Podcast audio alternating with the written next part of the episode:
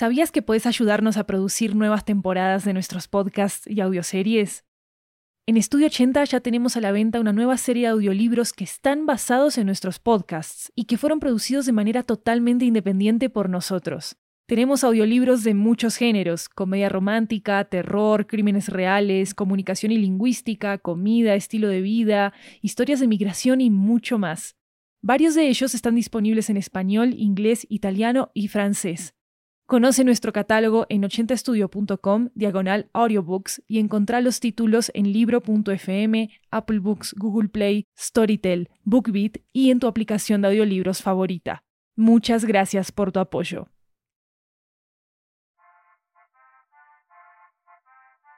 Hola, hola, soy Maru Lombardo, la anfitriona de 80 Cuentos, y hoy quiero que conozcan otro programa de Estudio 80 que sé que les va a encantar.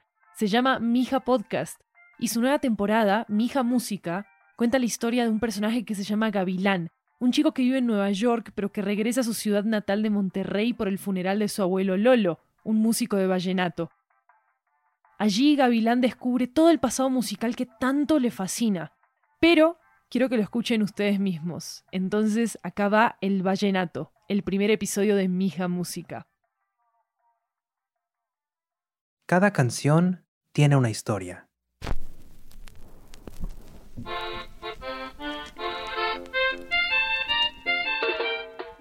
La primera vez que escuché este vallenato fue como saludar a un viejo amigo. No sé bien cómo explicar lo que despierta el brillo de ese acordeón. Se siente una alegría y al mismo tiempo una añoranza.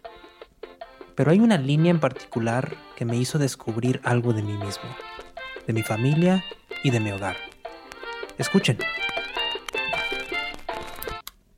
Bueno, perdón, creo que me estoy adelantando un poco. Vamos tantito para atrás primero. Soy Gabriel, pero me dicen Gavilán.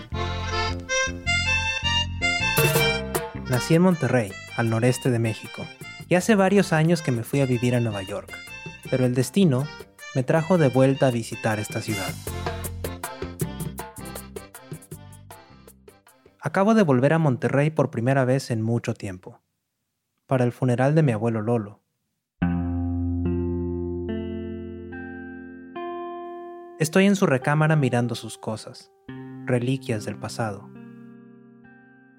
Lo conocí muy poco. La última vez que lo vi, yo era un huerco. Así le decimos acá a los niños. En México se les dice a los niños de muchas maneras. Morritos, escuincles, chamacos, chilpayates, pero en mi casa éramos huercos. Y me cuenta mi abuelita Yoya que cuando yo era un huerquillo, a mi abuelo Lolo le gustaba cantarme sus canciones. Enfrente de mí hay un tocadiscos, de un color verde neón desgastado por los años. Y de hecho recuerdo la primera vez que escuché un disco en él. Fue un día que andaba de curioso y agarré el disco que estaba más arriba en la pila. Cumbias y vallenatos para mis amigos, decía. Saqué el disco de su funda y nada que mi abuelo Lolo me dijo, aguas, mijo, con cuidado. Lo tomó y me enseñó a ponerlo en el tocadiscos. Primero levantas la aguja, me dijo.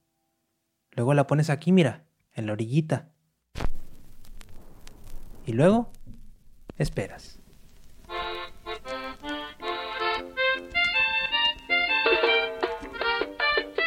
Le subió un poco al volumen y después de un ratito de canción, llegó a esta línea. Abro brecha y sigo el sendero, encuentro nuevos mi pecho y lloro por esos cerros. Cristóbal me y lloro por esos cerros. A San Cristóbal me llevo y lloro por esos cerros. A San Cristóbal llevo en mi pecho y lloro por esos cerros. Esas dos líneas que escuché hace tantos años jamás las terminé de entender. Porque hasta donde yo sé, mi abuelo no era de ningún San Cristóbal. Era de un pueblito llamado Songolica, en Veracruz, y llegó aquí cuando tenía 25 años. Me da un poco de tristeza no poder preguntarle por esto, y es por eso que empiezo a investigar, y que ahora les cuento esta historia. Aquí en la recámara junto al tocadiscos veo que está colgado su sombrero. Es un sombrero volteado, colombiano, con muchas rayas negras que rodean su ala y su copa. Me lo pruebo, y la verdad no me queda mal. Pero ahí les va lo más curioso. Mi abuelo Lolo nunca fue a Colombia, ni tampoco conoce a nadie de ahí. De hecho, Lolo tenía tres amigos nomás, incluyendo a su esposa, y ninguno vivía más allá del elotero de la esquina. El abuelo Lolo siempre decía que de Monterrey no me sacan sino patas para arriba. Y en las fotos que están junto al sombrero tiene un acordeón en sus manos y una sonrisa contagiosa. Veo por la ventana de su recámara. Nuestra casa en Monterrey está en lo alto de una loma. Veo el Cerro de la Silla, el Cerro de las Mitras, el Cerro del Topo Chico, la Sierra Madre Oriental. Sus picos rocosos delinean el entorno y se van mezclando en el horizonte. Pero el que no veo es el tal Cerro de San Cristóbal. ¿Qué habrá querido decir mi abuelo Lolo con eso?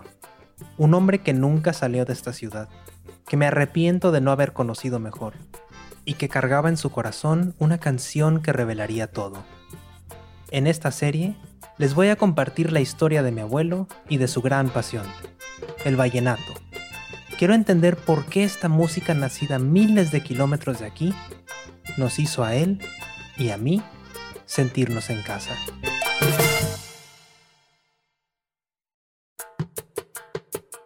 Este programa fue producido por Studio 80. Nuestra productora ejecutiva es Lori Martínez. Historia, mezcla de sonido y música original por mí, Luis López. Dirección editorial por Lori Martínez, con apoyo en edición de Maru Lombardo y Jeremías Juárez. Nuestra coordinadora de producción es Catalina Hoyos. Arte por William Guevara. La recomendación de la semana es el álbum Barrio Bravo, de Celso Piña.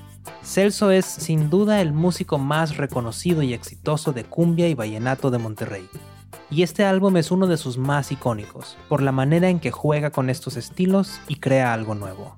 Síguenos en Twitter y en Instagram en arroba mijapodcast. Si les gustó el programa, déjenos un comentario en Apple Podcasts. Hasta la próxima, con amor y recuerdos.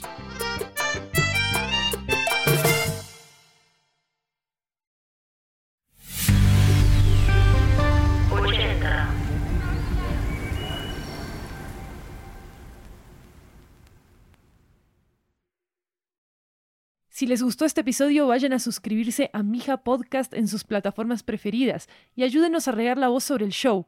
Sigan todas nuestras actualizaciones en redes sociales en arroba 80 podcasts con ese al final. Yo soy Maru Lombardo y esto fue un episodio de Mija Podcast. Nos escuchamos pronto.